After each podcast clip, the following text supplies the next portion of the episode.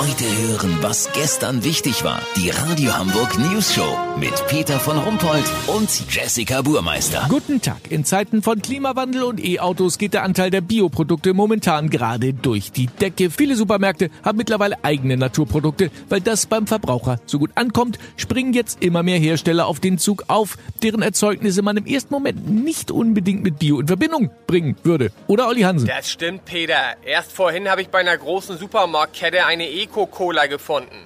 Eco-Cola wirbt damit, dass die Zuckerwürfel keine scharfen Kanten haben und aus nachwachsenden Zuckerrüben sind. Ich meine, das ist ja eigentlich logisch, aber der Verbraucher findet sowas natürlich geil. Genau wie die Marlboro Biorette. Die Zigarette, bei der nur noch freilaufendes Arsen, Benzol und Formaldehyd aus nachhaltiger Giftkultur verwendet wird. Oder ganz krass die neuen Alnatura Schnellfeuergewehre von Heckler und Koch.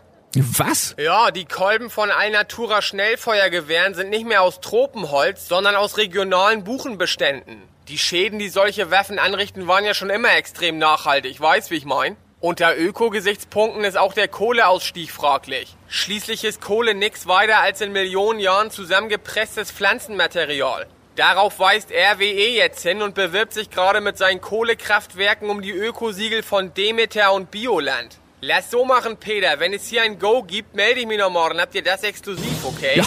Vielen Dank, Olli Hansen. Kurznachrichten mit Jessica Burmeister. Mönckebergstraße.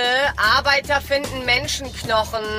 Das war bestimmt vor der Paketannahme der Postfiliale. Da wartet man richtig lang. Kühlbrand. Neue Brücke soll 3,2 Milliarden kosten. Jetzt wird aber nochmal durchgerechnet, was es kostet, wenn die Pfeiler nicht aus Gold sind. Steuervorteil, Tampons und E-Autos werden billiger. Ja, wahrscheinlich, weil beides keinen Lärm macht. Also im Regelfall. Das Wetter. Das Wetter wurde Ihnen präsentiert von Wetter von gestern.de.